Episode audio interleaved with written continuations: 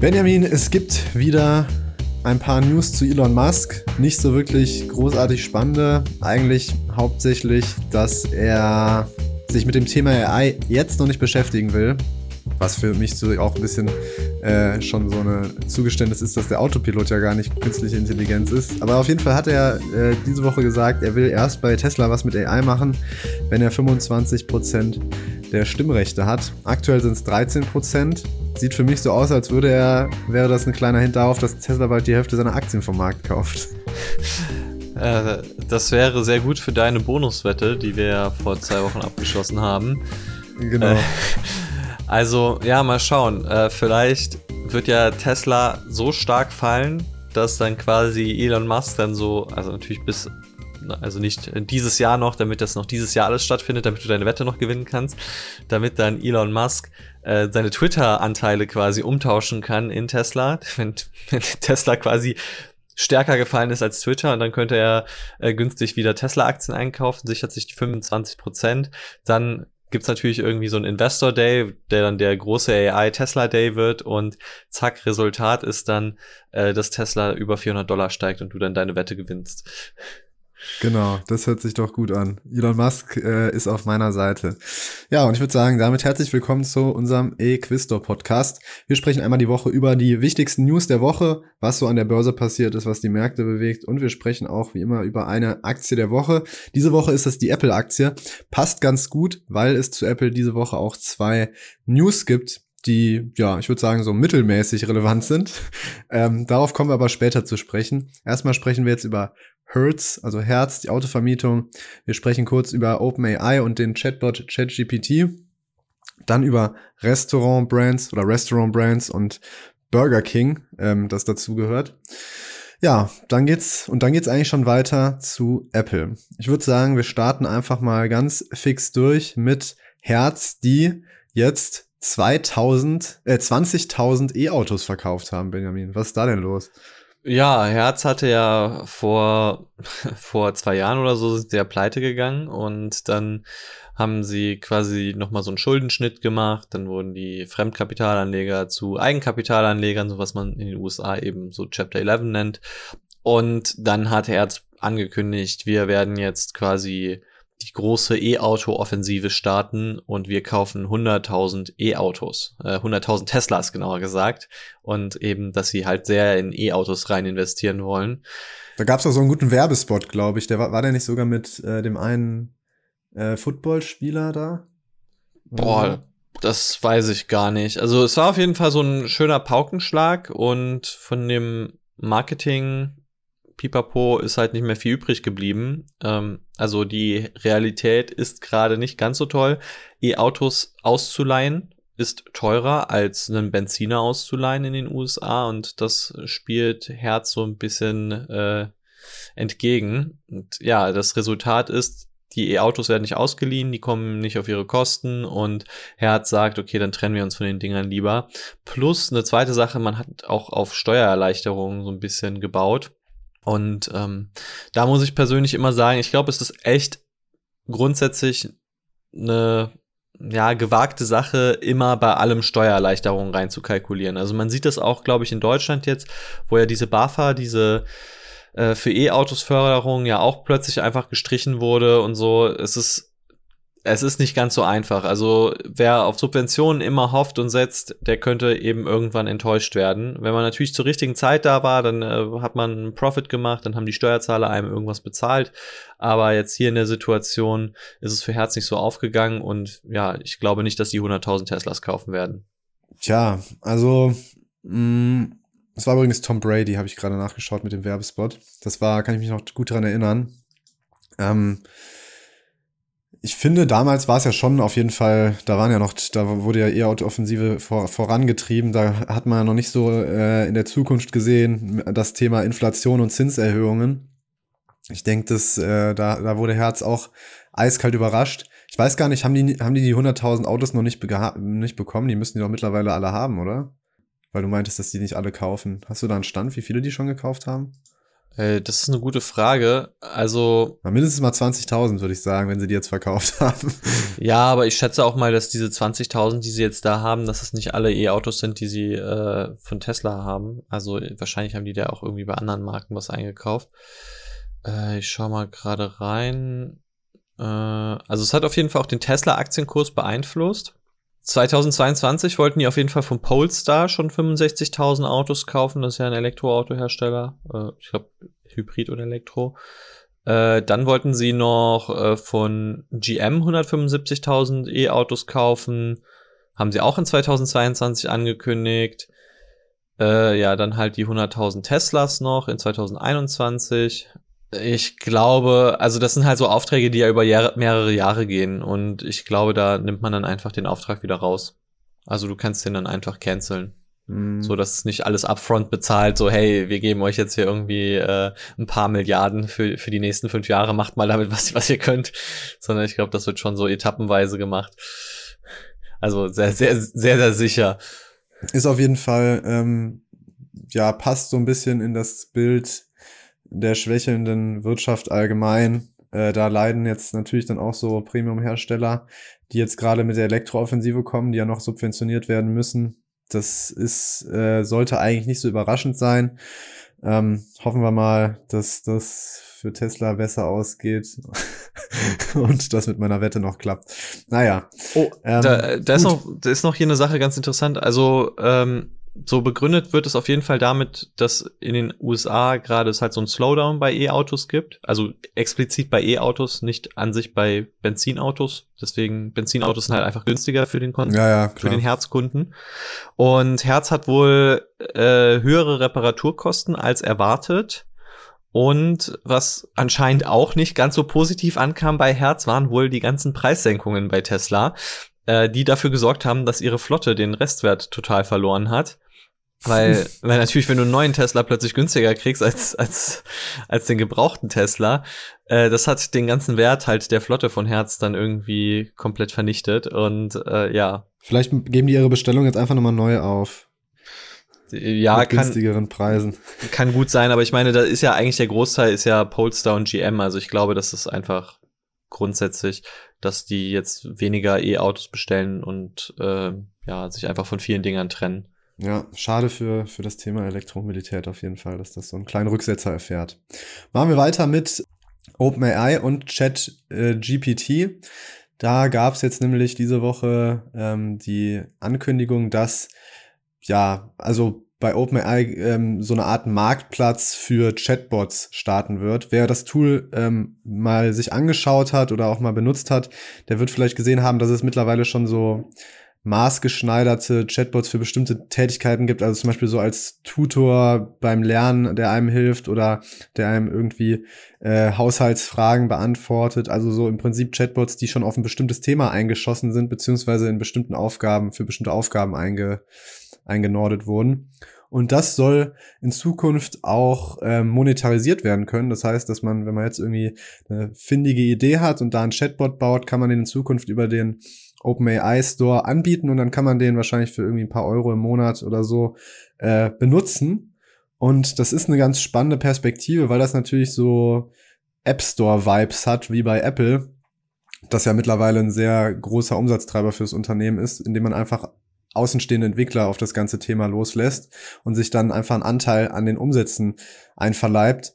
Ähm, Finde ich auf jeden Fall eine der spannendsten News, was das Thema ähm, ja, Chatbots und auch gerade ChatGPT angeht in den letzten Monaten. Ja, also ist auf jeden Fall die Kommerzialisierung von ChatGPT und könnte echt interessant werden, weil ChatGPT ist ja eigentlich als Produkt, finde ich, deutlich zu günstig. Also, beziehungsweise es kommt ja drauf an, wie viel Value man rauszieht. Und ich würde sagen, es gibt sicherlich viele, die wenig Value rausziehen können. Es gibt aber auch einige, die wahrscheinlich ja. mehrere tausend Dollar oder sowas aus einer Subscription rausziehen. Und ähm, davon bleibt dann halt eben bei, bei OpenAI wenig hängen. Äh, ist ja auch irgendwo in Ordnung, dass man irgendwelche Effizienzgewinne für den Kunden ja hat. Also das ist ja auch der Sinn von AI.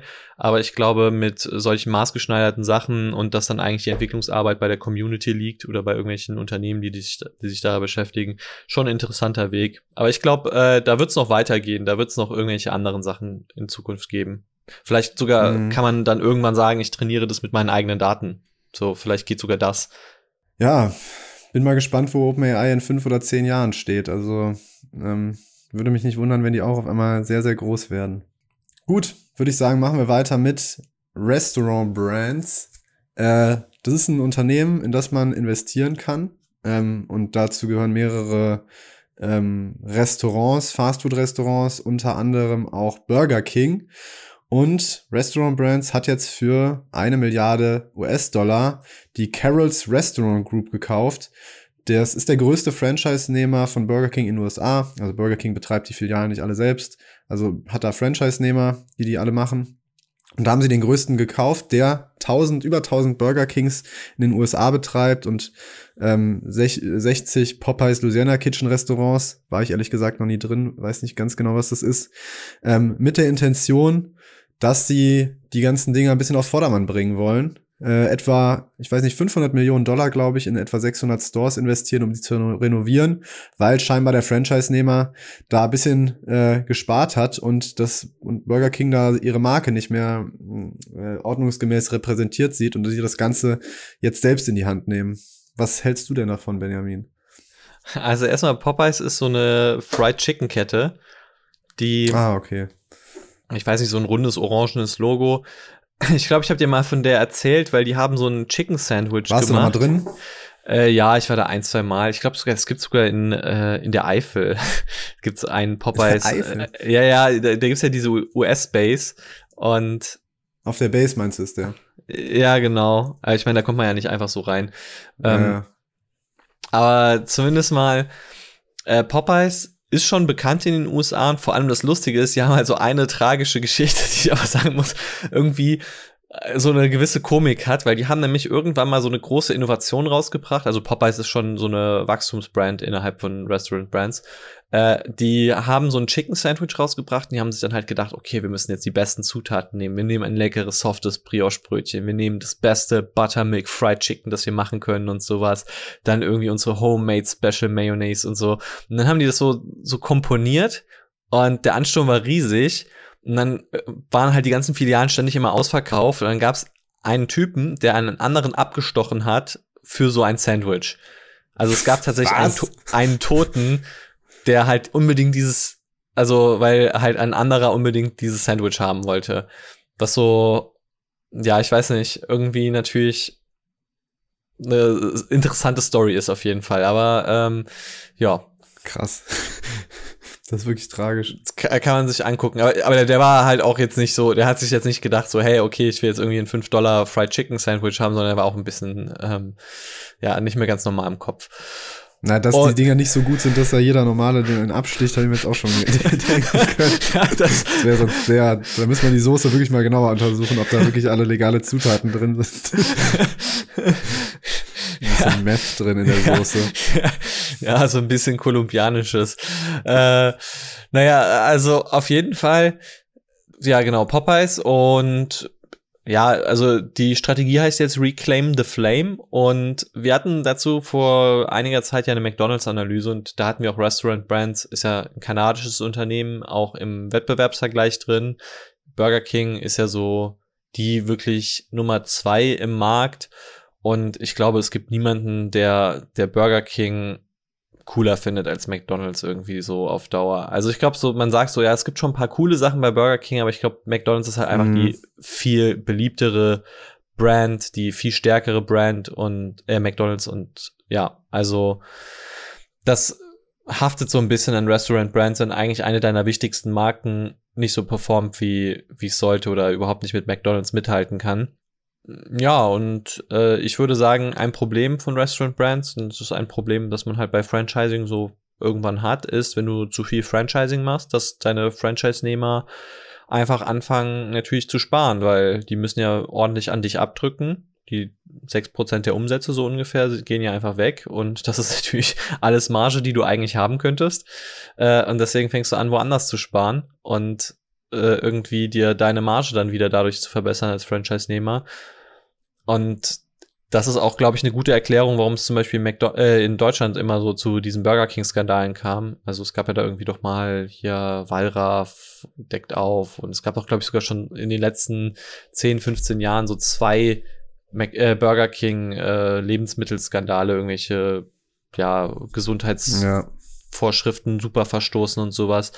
Äh, das passiert halt, wenn man als Franchise-Geber die Franchise-Nehmer nicht genug kontrolliert. Und ich glaube, das möchte Restaurant Brands jetzt so ein bisschen verhindern, indem sie einfach sagen, okay, wir investieren jetzt in wieder eigene Restaurants, indem wir einfach unseren Franchise-Nehmer aufkaufen, indem wir dann halt eben die Supply Chain so ein bisschen, also die Marken-Supply Chain wieder etwas mehr in die Hand nehmen und dadurch kann man dann auch entsprechend äh, für die gesamte Marke einfach etwas, ja, etwas Besseres tun. Also man sieht ja bei McDonald's, die haben ja auch fünf Prozent ihrer Filialen selbst. Restaurant Brands hat, glaube ich, unter ein Prozent.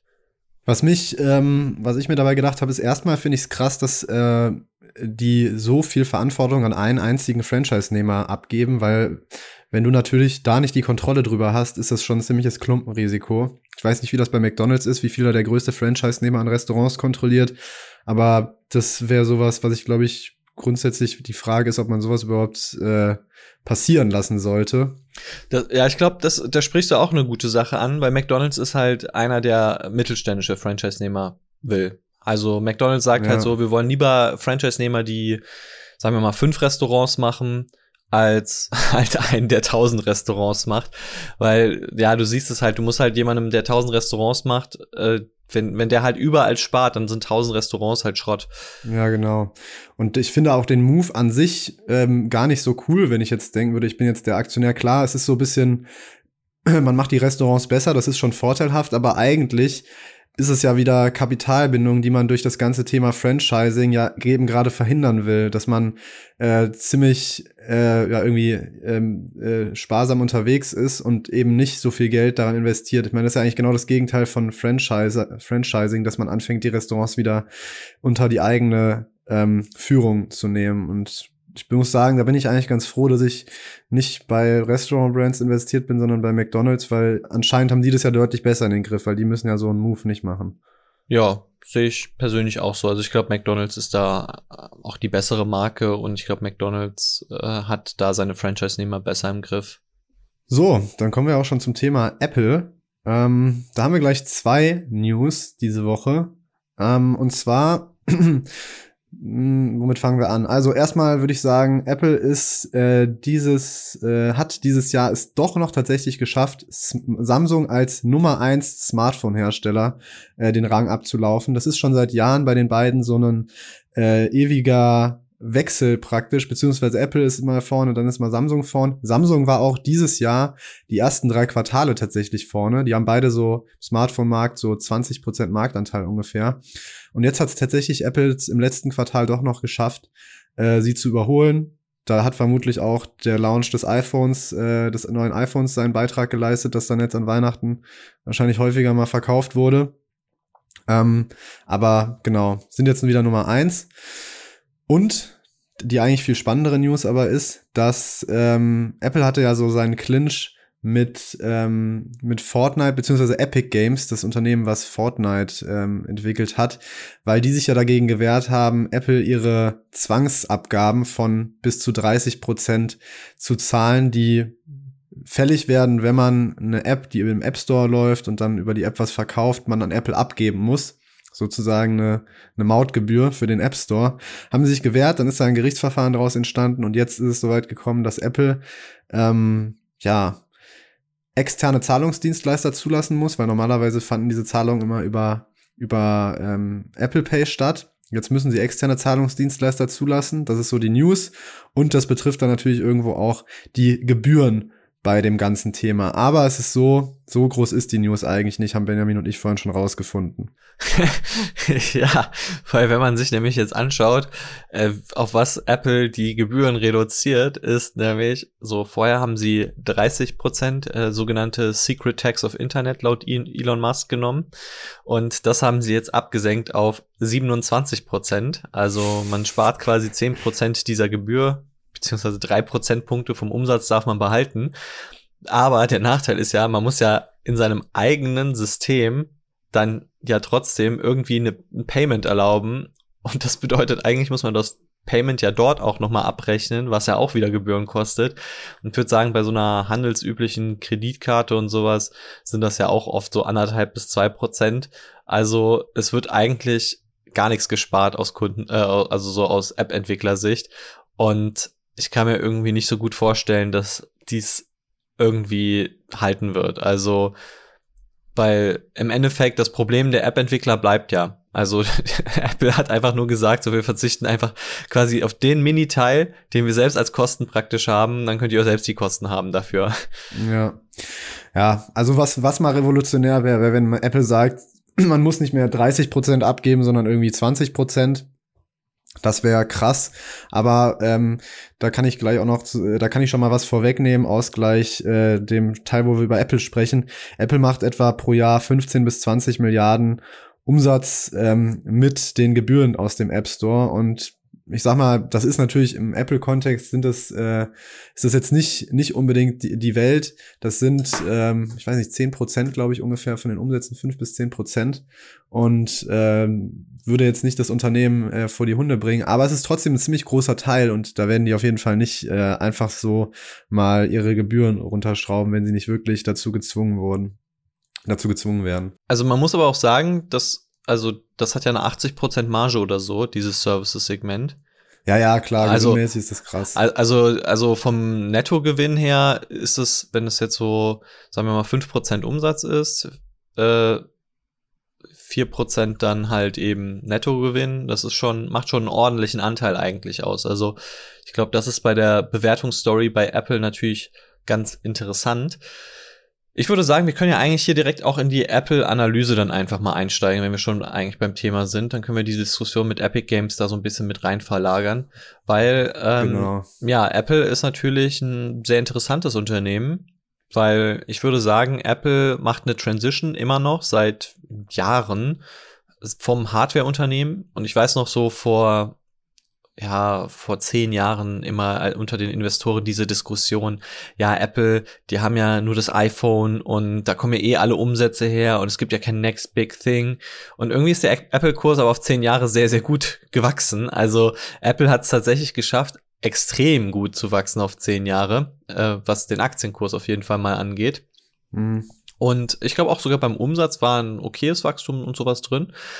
Ähm, mhm die Frage ist jetzt so, was ist eigentlich Apple für eine Company geworden? Also sind sie wirklich diese iPhone Company oder wo kommen sie her? Was machen sie?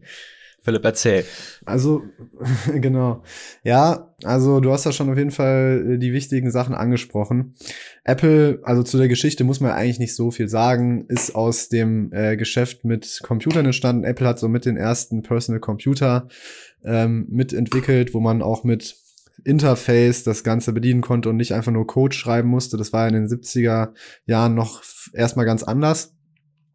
Aber was Apple eigentlich groß gemacht hat, waren dann ähm, waren natürlich so Sachen wie der Mac, dann kam Anfang der 2000er der iPod und dann eigentlich das ganz große Ding von Apple war das iPhone und das ist bis heute auch immer noch das ganz große Ding, weil das iPhone immer noch 50 Prozent der Umsätze ausmacht ähm, und ich würde mal sagen, wenn man äh, wenn man mal ein schönes Beispiel für ein Klumpenrisiko haben will, dann ist bei Apple tatsächlich das iPhone ein sehr gutes Beispiel, weil 50 Prozent der Umsätze für ein einziges Produkt, gut, was mittlerweile ein bisschen segmentiert wurde, ist halt schon eine Hausnummer. Da würde man bei anderen Unternehmen äh, aber ganz, ganz ähm, ja, panisch werden, würde ich mal sagen, wenn 50 Prozent der Umsätze aus einem Produkt kommen.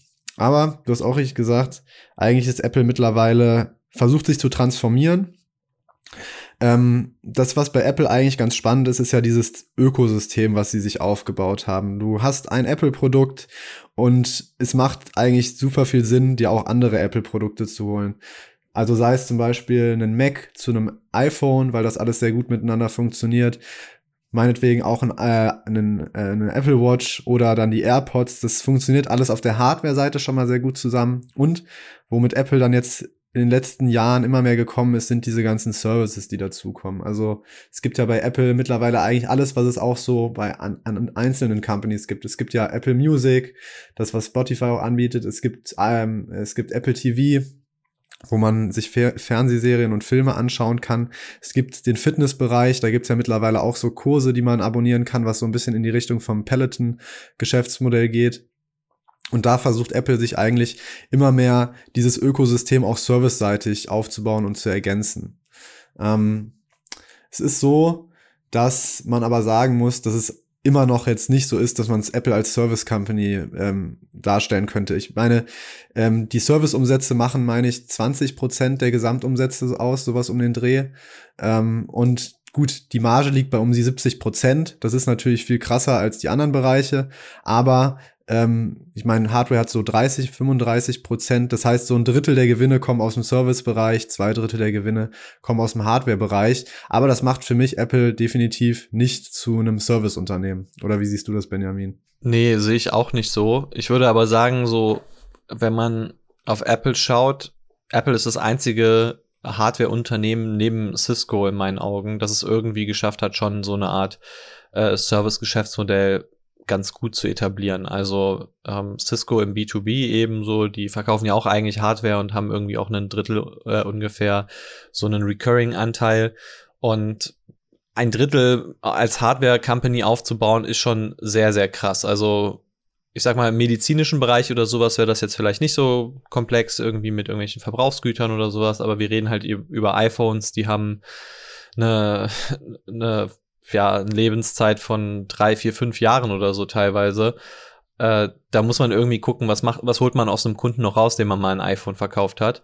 Und ich finde, ein, also ich glaube auch eines der erfolgreichsten Apple Service Produkte ist halt die iCloud. Also ich muss sagen, das ist irgendwie so ein Must-Have, was man einfach merkt, wenn man irgendwie das iPhone hat in der Hand. Irgendwann irgendwann kommst du nicht mehr weiter damit und dann, also Apple geizt ja auch wirklich mit dem Speicherplatz rum, sowieso kein Slot, aber ich finde auch Speicherslots irgendwie total doof, ähm, weil mir sind schon so viele Speicherkarten in diesen Slots kaputt gegangen. Ähm, und dann heißt es halt irgendwann so, hey, du hast keinen Speicherplatz mehr, wie, oder du kannst keine Backups machen. Wie wär's dann hier für ein Euro pro Monat? Und ich finde, ein Euro ist halt nichts so. Ähm, und ich meine, natürlich, Apple muss das ja muss ja keine 30 Prozent äh, an sich selbst bezahlen, sondern Apple äh, muss also von den einen Euro gehört gehört denen auch ein Großteil dann. Äh, das ist eine ganz gute Sache und dann irgendwann kommst du sehr schnell an die Grenze. So auch diese 50 Gigabyte sind ja wirklich ein Sparkurs eigentlich und dann musst du irgendwann drei Euro pro Monat zahlen und so gewöhnt man die Leute langsam daran. Äh, auch Apple Music wird natürlich unter den iPhone-Nutzern sehr hart ausgespielt. Also ich, mir passiert das immer wieder aus Versehen, dass ich irgendwie die Musik-App auf dem MacBook anmache und dann kommt direkt so, hey, willst du nicht vielleicht Apple Music abonnieren? Mhm. Auch ganz interessant, vor allem Apple Music hat natürlich den Vorteil, dass äh, Apple Music auch keine 30% Secret Tax auf Internet bezahlen muss, im Gegensatz zu Spotify und damit dieses Geschäftsmodell grundlegend äh, einen Vorteil gegenüber Spotify hat. Ähm, ja, also aus der Sicht interessant. Apple ist vor allem, finde ich, eine Plattform-Company, die nicht diese regulatorischen Probleme hat, wie Google sie irgendwie mit Android so ganz krass hat, weil Apple immer sagen kann, nein, na, aber wir haben ja nur 20% Market Share. Die meisten Handys sind ja Androids und, und ohne uns gäbe es ja gar keinen ja. Wettbewerb zu Android. Ähm, das, also da konnte Apple sich lange ausreden. Ähm, sehr interessante Geschichte dahinter. Äh, ich glaube tatsächlich, also wo sie ja viel reingehen, ist jetzt aktuell der Health-Bereich und ich glaube, Payments wird, Payments könnte echt noch krass werden. Ja. Ähm, also, was so die Aufteilung des Servicebereichs angeht, das, also der Servicebereich ist definitiv das, was für Apple in Zukunft die Musik machen wird, weil äh, wenn man sich mal das Ganze anschaut, der Markt, Smartphone-Markt wächst kaum noch, der wächst mit ein, zwei Prozent pro Jahr. Und ähm, da kann Apple noch so viel weiter äh, segmentieren. Ähm, da können sie sich nur versuchen, noch gegenseitig die äh, Marktanteile abzujagen. Aber man sieht ja auch die letzten Jahre Hardware-Wachstum äh, bei Apple siebeneinhalb Prozent ungefähr. Und ähm, der, das Wachstum im Servicebereich liegt, meine ich, sogar bei 15 bis 18 Prozent pro Jahr. Also da, da, da kommt das Ganze her. was ich ganz interessant finde, ist sich halt mal anzuschauen, was eigentlich so bei dem beim äh, beim Service die Musik macht. Und das ist zum großen Teil der App Store, wie gesagt, 15 bis 20 Milliarden ähm, ungefähr. Deswegen ähm, wollen die natürlich auch nicht davon abrücken, diese Service, diese Gebühren zu nehmen. Apple Music ist auch relativ groß. Ähm, damit machen sie auch etwa 8 Milliarden Umsatz. Ähm, wenn man sich mal so ausrechnet. iCloud ist noch ein bisschen kleiner tatsächlich. Die machen eher so 4 bis 6 Milliarden Anteil. Ähm, aber man sieht halt schon, was da wirklich groß ist und das ist der App Store. Ähm, was Apple Pay angeht, äh, wird es in Zukunft, denke ich, auch spannend werden, aber aktuell macht es umsatzseitig halt noch nicht wirklich was aus. Das hilft halt dabei, ähm, diese ganzen Zahlungen über den App Store ähm, sich einzuverleiben und da nicht irgendwie noch Servicegebühren an andere zu verlieren, was sie jetzt ja auch so ein bisschen ähm, aber wieder abgeben mussten durch dieses Thema mit, ähm, mit Epic Games, wo wir gerade drüber gesprochen haben. Ähm, Genau, aber das ist so, dieser Servicebereich und auch gerade der Health-Bereich ist eigentlich das, wo in Zukunft mehr gemacht werden könnte. Und ich muss sagen, ich habe, ich sehe, seit ich die Analyse gemacht habe, bin ich bei Apple tatsächlich relativ kritisch geworden, weil ich finde eigentlich, dass Apple auch hätte mehr machen können in den letzten Jahren, um wirklich groß zu werden. Ich finde, im Health-Bereich haben sie eigentlich so viel Potenzial, auch mit der Apple Watch, was die alles für Daten eigentlich von den Menschen haben, was aktuell aber noch wirklich nicht wirklich krass monetarisiert wird. Eigentlich könnte Apple, Apple in meinen Augen eine viel krassere Health Company sein, als sie es aktuell schon sind. Dann, was ich mich auch frage, ist, ähm, wie sieht es eigentlich beim Thema AI aus? Eigentlich hätte Apple schon viel früher auch mit Siri einen, äh, einen Fuß in der Tür gehabt, sowas aufzubauen, was jetzt ähm, was jetzt irgendwie Alphabet auch schon hat, nachdem ähm, Microsoft es mit OpenAI hat. Und da fehlt mir so ein bisschen ähm, von Apple die Antwort. Die kommt bestimmt noch, aber ich finde, die hätte mittlerweile eigentlich schon längst kommen müssen, wenn man sagt, Apple ist ein großes Tech-Unternehmen, das die besten Entwickler hat und schnell auf so Produktveränderungen reagieren kann. Das finde ich bisschen schade. Und ich finde auch, dass Apple sich seit eigentlich Steve Jobs nicht mehr da ist, ähm, nicht wirklich bei Produktinnovationen äh, so gut geschlagen hat. Klar, dann kamen da mal die AirPods, die gut angekommen sind, AirTags, die Apple Watch kam, aber ich finde, es fehlt so ein bisschen das große Ding, was das iPhone mal war, was auch die Macs waren und was meinetwegen auch der iPod und eventuell noch das iPad war. Aber es wurde, ich meine, seit 2014, 2000, glaube ich, gibt's Gerüchte über ein Apple Car. Das ist jetzt zehn Jahre her, da kam bisher nichts. Jetzt kommt die Vision Pro. Aber ich muss sagen, auch da habe ich meine Vorbehalte, ob das jetzt wirklich so das große nächste Ding werden wird. Ja, also zumindest mal die Vision Pro hat eben das Potenzial, dass man da noch mal sehr viele so App Store Einnahmen oder auch noch mal Servicegeschäft reinbauen kann. Ähm, ist ja, nur, definitiv. Ist nur die Frage eben, also so auch wie bei Meta muss man das irgendwo auch kritisch sehen.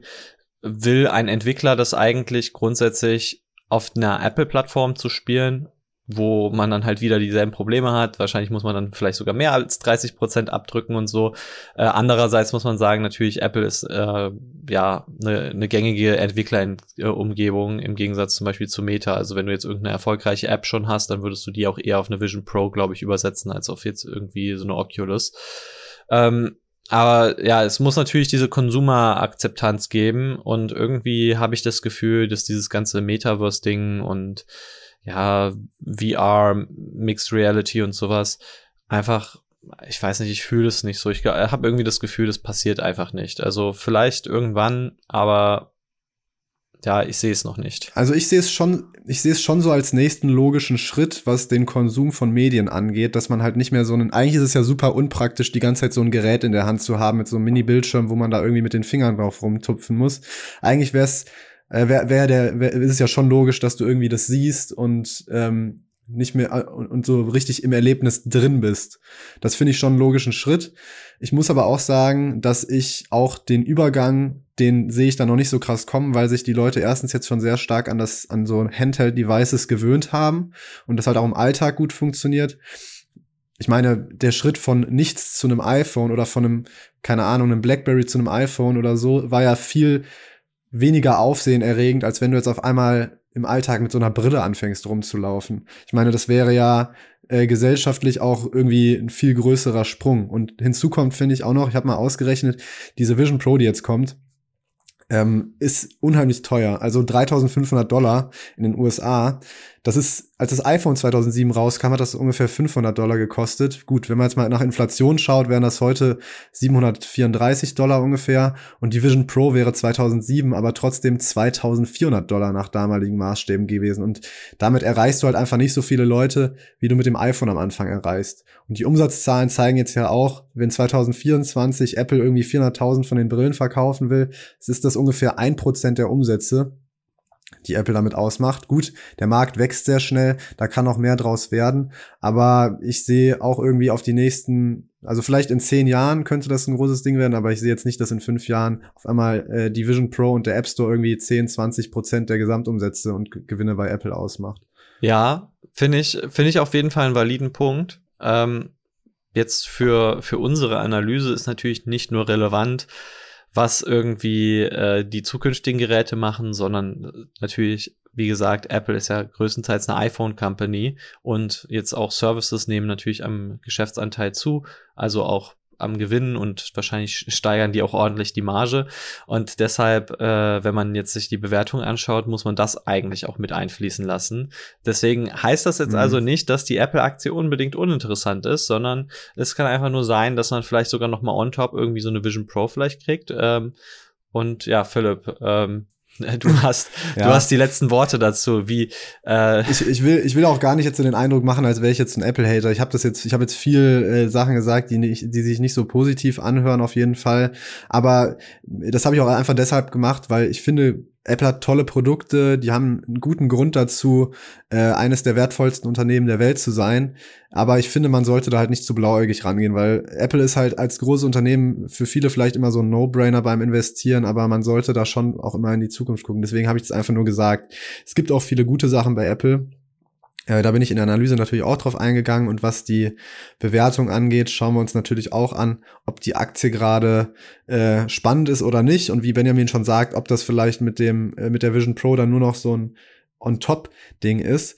Ähm, ob man jetzt, wenn man in Apple investiert ist äh, und wenn man nicht investiert ist, sollte man auf jeden Fall in beiden Fällen sich die Analyse an, anschauen, um äh, herauszufinden, ob äh, vielleicht der eigene Investment Case noch intakt ist oder ob jetzt vielleicht der passende Zeitpunkt ist, mal bei der Aktie einzusteigen. Analyse gibt es auf jeden Fall in den Show Notes. Ich ähm, wir werden die da verlinken und ich würde sagen, ähm, dann hören wir uns nächste Woche wieder, oder?